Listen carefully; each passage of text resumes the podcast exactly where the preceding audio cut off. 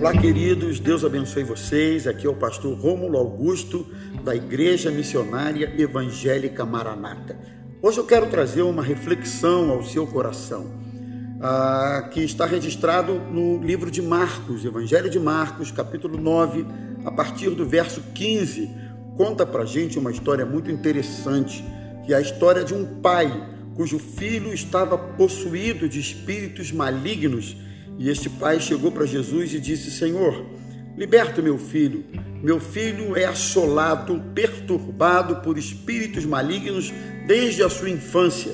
E esses espíritos jogam ele na água, no fogo, e se arrasta no chão, é tido como morto. E, Senhor, eu pedi aos seus discípulos para que eles pudessem orar e libertar o meu filho, mas eles não puderam. E Jesus perguntou para aquele pai: Você crê que eu posso libertar o seu filho?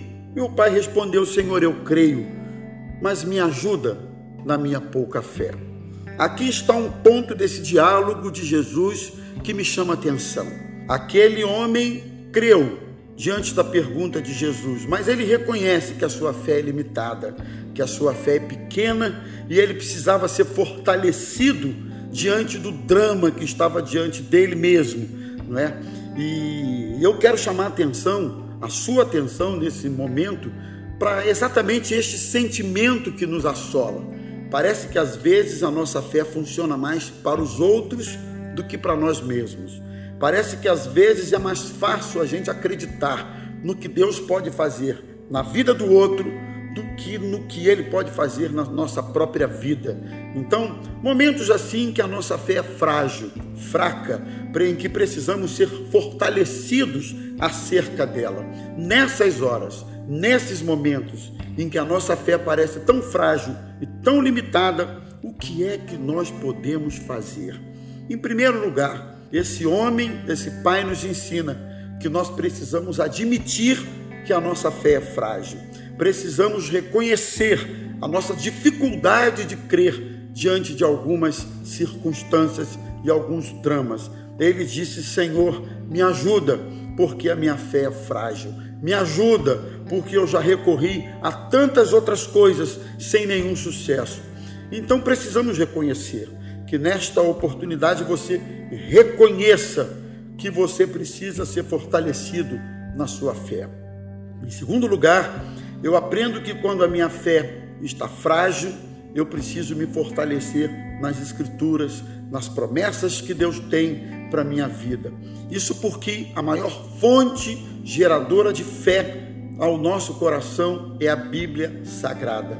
A Bíblia não falha, não mente, a Bíblia é palavra de Deus, portanto, ministre ao seu coração, fortaleça o seu coração através da palavra de Deus. Isso é muito importante. Nos momentos em que a nossa fé parece tão frágil, nós precisamos continuar orando, ainda que nada esteja acontecendo, não estejamos vendo nenhuma mudança.